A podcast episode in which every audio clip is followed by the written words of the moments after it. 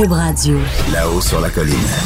Ce que les ministres n'ont pas voulu dire, Antoine va vous dire. Cube Radio. De 13 à 14. Vous écoutez Là-haut sur la colline. Ben oui, on est de retour à la hausse sur la colline euh, et euh, j'ai pour mon prochain invité, comme prochain invité, euh, quelqu'un que je connais bien, Vincent Marissal, un ancien journaliste et qui est maintenant député de Rosemont. Bonjour Vincent Marissal. Bonjour Antoine Robitaille. Ça va bien?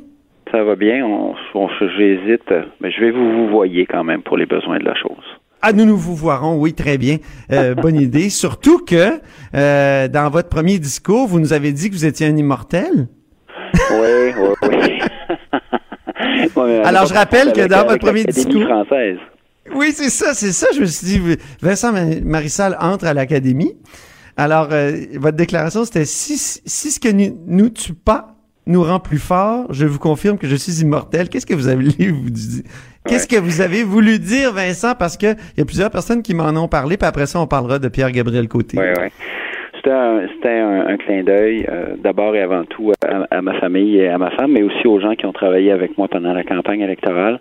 Euh, j'ai vécu puis bon, je veux pas m'épancher là, puis euh, je suis un grand garçon là, mais j'ai vécu depuis deux ans un certain nombre de, bouleversements professionnels dans ma vie. Là, à commencer par le jour où on m'a appris que je perdais ma chronique à la presse. Après ça, premier deuil, deuxième deuil, quitter la presse, troisième deuil, probablement le plus grand d'ailleurs, quitter le journalisme. Ensuite, euh, bon, une entrée en politique dont vous vous souvenez. C'est ce que je voulais dire. C'est un, clin d'œil pour dire aussi à, à, la, à la gang avec qui j'ai travaillé. Ils étaient très très nombreux, puis ils ont travaillé très très très fort qu'on avait fait quand même un sacré bout de chemin. il n'y avait pas y avait pas d'arrogance ou autre. C'était vraiment un clin d'œil que, que, que ma femme a très bien compris d'ailleurs. Très bien, très bien. Alors, sur ces éclaircissements, maintenant, qu'est-ce que vous pensez de ça, euh, Vincent, le fait que Pierre-Gabriel euh, Côté euh, va pouvoir se payer une Tesla comme patron d'Investissement Québec? Oui, ben commençons par le commencement, puis on parle de M. Côté, oui, c'est un cas, puis on peut parler de marque d'auto, là, que je m'y connais pas beaucoup, mais commençons par le commencement. Est-ce que M. Côté, puisque c'est de lui dont il est question, est-ce qu'il a vraiment besoin d'une voiture de fonction? Euh, est-ce qu'on peut faire l'exercice puisque de toute façon ce gouvernement se veut responsable et rigoureux, puis euh, on va lui donner le bénéfice du doute et la chance au coureur, mais cette pratique me semble parfois un peu euh, dépassée, puis la pratique automatique de donner une voiture de fonction avec la job de gens qui gagnent quand même, je le rappelle, au-dessus de 400 000 dollars par année. Ça, c'est plus de dix fois ce que le salarié moyen gagne au Québec euh, en dix ans. Alors, c'est quand même beaucoup d'argent que de faire euh, en un an ce que le salarié moyen va prendre dix ans à faire au Québec. Est-ce que est-ce que ça vient vraiment avec une auto, donc c'est un gain imposable? Est-ce que M. Côté, lui, là, qui est à Investissement Québec, sa job justifie d'avoir une voiture de fonction? Ou est-ce que c'est pas comme un automatisme qu'on a beaucoup entretenu dans la fonction publique et la haute fonction publique, où c'est une espèce d'avantage de plus de dire, bon, t'es président de ci, de ça. président de la SAQ, par exemple, est-ce qu'il a vraiment besoin, ou la présidente, est-ce qu'elle a vraiment besoin d'une voiture de fonction? Euh, oui, tout à l'heure, il y a François Cormier de TVA qui était avec moi puis qui me parlait de du, du PDG de l'autorité des marchés financiers qui lui avait une voiture de fonction aussi. Ben, Alors c'est ça, comme comme comme vous dites, il y en a. Euh, je veux dire, je, ne sais pas combien de voitures de fonction euh, dans les dans les hautes sphères là, mais il semble que dès qu'on atteigne une certaine sphère, euh, ça c'est automatique. Et vous, ah ben vous dites qu'il faudrait se pencher là-dessus. Là. Ben, faisons l'exercice. L'occasion est belle puisqu'on parle de M. Côté qui, lui, en plus, a choisi une voiture de luxe électrique, une Tesla électrique de ce modèle-là. Je m'y connais peu, mais je pense que ça avoisine les 100 000 euh, Bon, tant mieux pour le geste écologique, mais je pense que M. Côté... Ben oui, à Québec solidaire, on peut pas rien dire contre ça, là, quand même. Non, puis on dira rien, puis même que moi, je pousserais plus pour faire les études vraiment à ce que les limousines, la flotte de limousines des ministres et des officiers parlementaires ne pourraient pas être des véhicules euh, électriques ou à tout le moins euh, hybrides dans la, la majorité des cas où c'est possible de faire. Alors, allons jusque-là. Mais dans le cas des mandarins de l'État, moi, je pose la question de départ. Est-ce qu'ils en ont vraiment besoin? Et puis, si M. Côté veut se payer une Tesla à 420 000 de rémunération par année, euh, sans compter que les voitures électriques de ce genre euh, sont, euh, sont bénéficiaires ou les, propriétaires d'un crédit. le gouvernement a même financé l'achat à 8 000 de ce genre de véhicule. Alors, oui. M. Côté peut, je pense, la payer lui-même, sa Tesla. Euh, j'en fais pas un cas personnel de M. Côté que je ne connais pas, mais soyons dans la plus grande des transparences. Un, est-ce que ces gens ont vraiment besoin d'un véhicule de fonction? Deux, combien ça coûte? Et trois, on peut pas faire ça à la pièce de dire bon ben moi je suis écolo, j'ai changé ma voiture, euh, j'ai changé ma Porsche pour euh, une voiture électrique Tesla, donc ça va coûter un peu plus cher, mais je vous dis que ça va coûter moins cher à la fin parce que je consommerai pas d'essence. Une Tesla, c'est à peu près pas d'entretien. Euh, je veux bien là, mais on est dans le cas par cas ici. Pas, vous avez questionné, Vincent, dans un autre, dans un communiqué la semaine passée, le, fait que le PDG de la Société des alcools du Québec qui s'en va va recevoir une prime de départ importante aussi. Donc, euh, il y, a, des questions de, rémunération des, hauts fonctionnaires qui doivent être soulevées selon vous. Oui, moi je pense que oui. Puis l'occasion est bonne dans un changement de gouvernement. Monsieur euh, Legault, euh, il est comptable de formation et il dit qu'il veut être rigoureux. Alors on va le prendre au mot, mais soyons rigoureux. Et euh, on a longtemps dit que pour attirer des, gros calibres dans la fonction publique et la haute fonction publique, il fallait en mettre plus que moins parce que le privé paye plus. Mais moi, je vous garantis, Antoine, qu'un job de PDG à la SAQ à 400 000 dollars et plus de rémunération par année, vous allez trouver du monde compétent pour prendre la job. Vous n'avez pas besoin d'en beurrer plus. Vous n'avez pas besoin de mettre l'auto en plus. On n'est pas justement dans, le secteur bancaire où il y a des abus, où on a déjà vu, mais c'est des abus privés. Alors, ils font ce qu'ils veulent avec leur argent mais on voit ce que ça donne. Des gens qui se ramassent avec des rémunérations pharaoniques qui en plus ont des prêts d'intérêt souvent sur leur, hypothèque à 0 c'est de l'argent privé. À la limite, les banques feront bien ce qu'elles voudront, mais on est en droit de se dire on ne veut pas importer ce genre de, de, directives ou ce genre de, critères dans le secteur public où on a un devoir de transparence et de saine gestion. Et euh, vous avez proposé euh, à la dernière session, mais aussi en campagne électorale, une sorte de salaire maximum pour les hauts dirigeants d'organismes publics. Comment ça fonctionnerait? En fait, c'est pour les hauts dirigeants d'entreprises, euh, y compris des entreprises privées qui reçoivent de l'aide de l'État. Donc, par exemple, c'est ce qu'on appelle la clause bombardier. Là, on se le cache pas. la clause bombardier a vraiment fait sauter tout le monde. Rappelez-vous de Bombardier qui est allé chercher encore une fois ce qu'on appelle des prêts, mais dans le fond, ça ressemble plus à une subvention, soyons, soyons honnêtes, là, euh, à hauteur de centaines de millions de dollars et même d'un milliard virgule un, si ma mémoire est bonne, pour le gouvernement du Québec, pour ensuite se revirer de bord et offrir à leurs hauts dirigeants des bonus salariaux, euh, encore là, stratosphériques, qui ont aucun, aucune commune mesure avec la vraie vie. Nous autres, ce qu'on dit, c'est que dans une entreprise, même privée, qui reçoit de l'aide de l'État, et il y en a plusieurs au Québec, on ne remet pas l'aide de l'État en cause quand elle est nécessaire. Mais toi, PDG d'entreprise, tu reçois de l'aide de l'État, tu vas devoir limiter ton salaire. Puis on n'est pas, on dit pas qu'il doit gagner 15 pièces de l'heure. On dit que c'est le maximum 30 fois le salaire le plus bas de son entreprise. Ah, OK, maximum 30 fois. Oui. Ben, faites le calcul. chez Bombardier, les gens gagnent quand même assez bien leur vie. C'est des bons salaires et tant mieux. C'est un secteur qui fait notre fierté.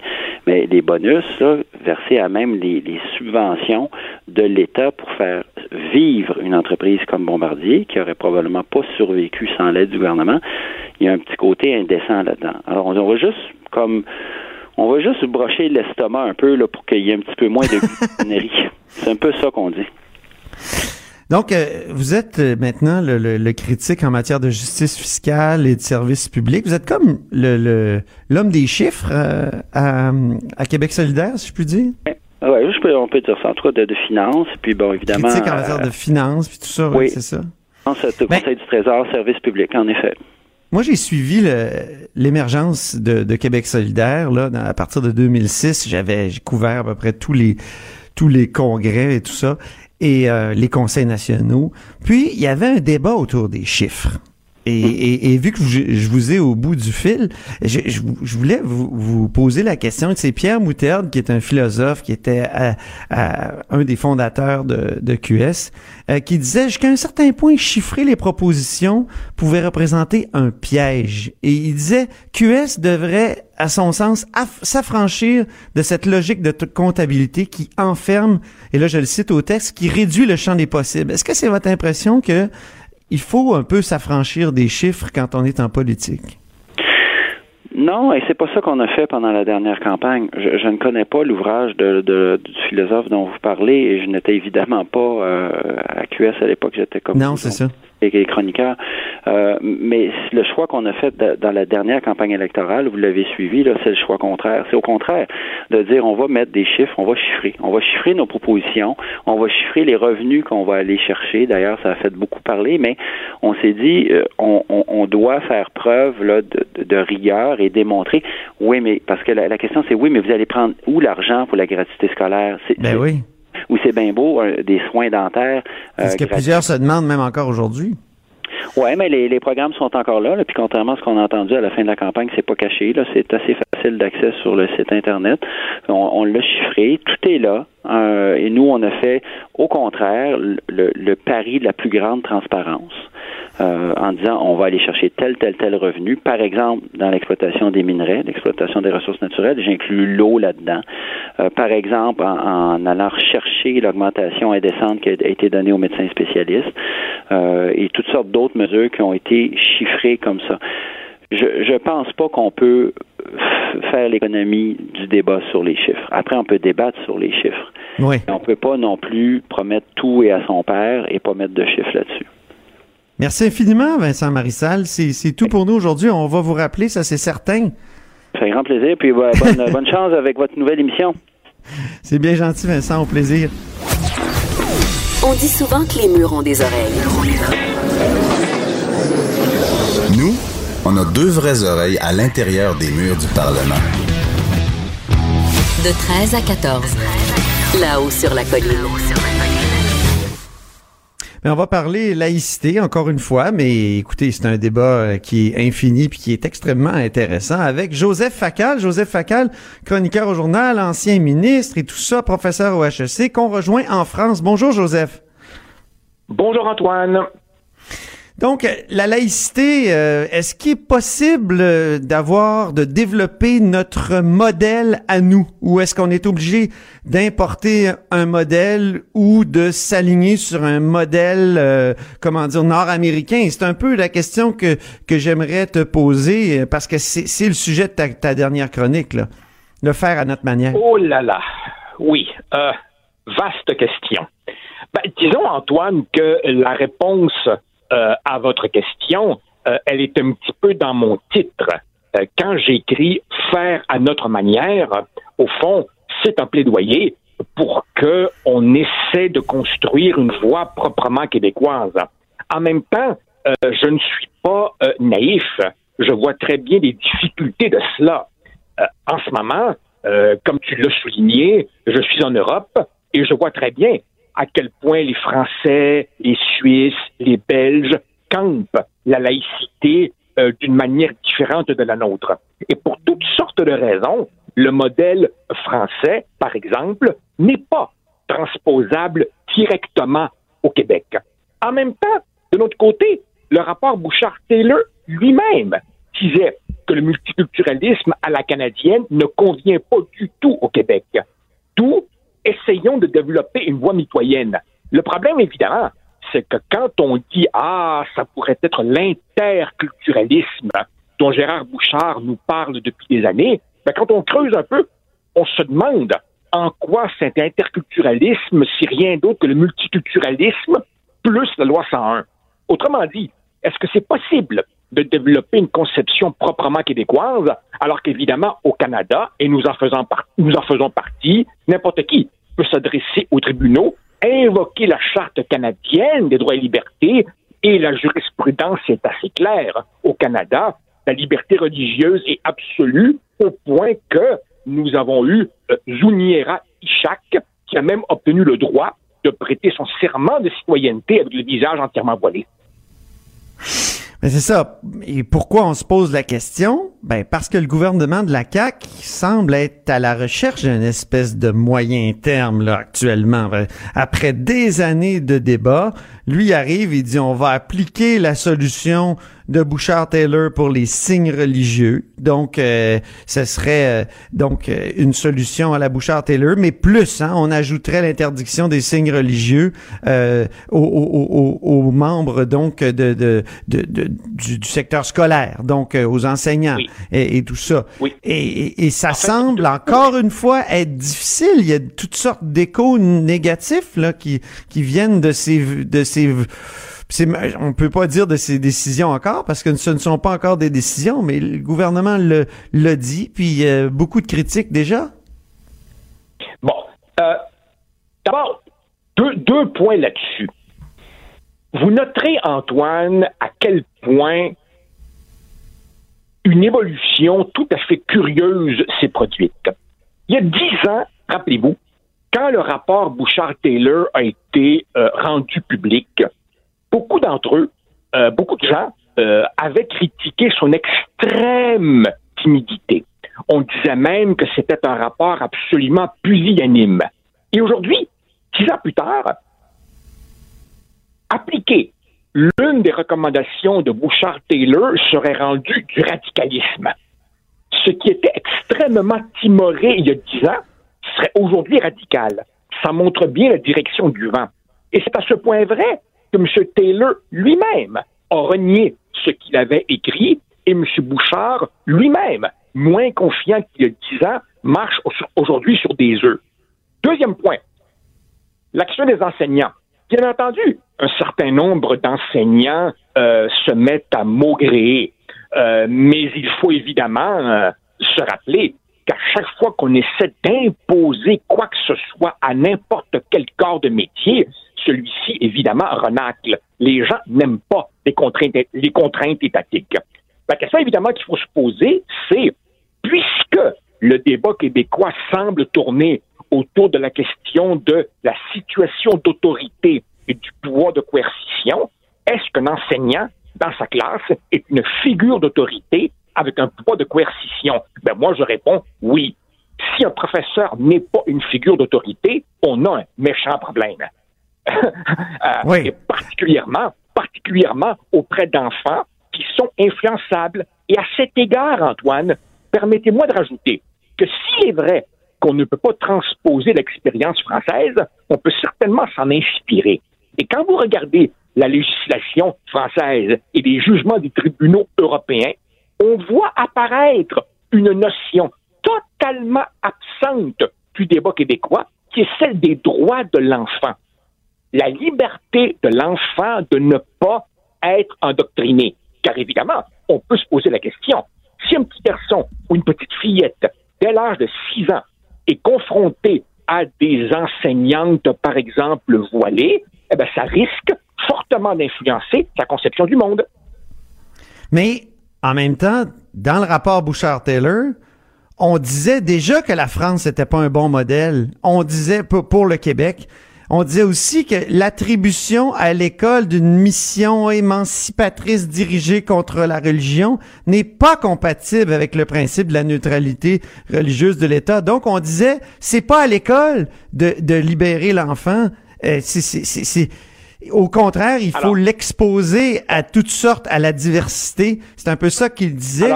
Donc, encore une fois, est-ce que vraiment on peut s'en inspirer dans un contexte continental, dans le contexte du continent nord-américain, où justement on met tout le temps l'accent sur la, la, la, diversité puis la neutralité, comme aux États-Unis, toutes les religions sont, sont permises euh, et, et, on est très, euh, comment dire, on, veut les qu'elles soient dans l'espace public. Est-ce qu'on peut vraiment, nous, dans notre coin d'Amérique du Nord, avoir quelque chose comme une expérience française de, de, de la religion? Et je dirais peut-être aussi, euh, issu de la Révolution tranquille, nous, on, on a voulu s'affranchir de la religion.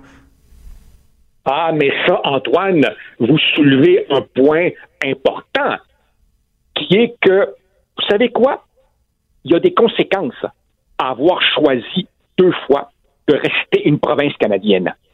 C'est-à-dire que dans tous les cas de figure, il aurait été et il sera toujours difficile pour le Québec, un petit îlot de 8 millions de personnes en Amérique du Nord, de tracer sa propre voie et d'être original ce sera toujours un défi. Mais évidemment, à partir du moment où on a choisi de rester dans le Canada, ben là, évidemment, on s'expose, euh, on, vit dans, l'architecture juridico-politique dessinée par la charte de, Trudeau-Père euh, depuis 1982. Deuxième point maintenant. quand le rapport Bouchard-Taylor euh, s'inscrivait en faux contre la mission émancipatrice de l'école, ben là, je dis tout simplement, un instant. Au contraire, Antoine, qu'est-ce que c'est l'éducation si ce n'est précisément arracher l'enfant à ses ancrages ethniques, à ses ancrages religieux, pour les faire accéder à un patrimoine universel?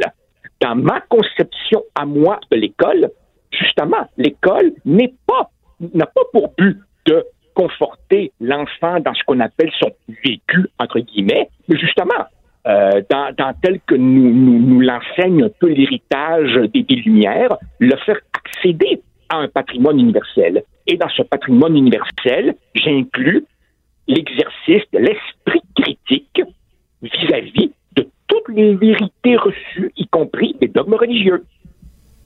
Mais ben, c'est un bon mot de la fin, mon cher Joseph. Merci pour cette discussion de haute volée. Merci. Et euh, donc, on se reparle euh, la semaine prochaine. C'est notre rendez-vous euh, du lundi.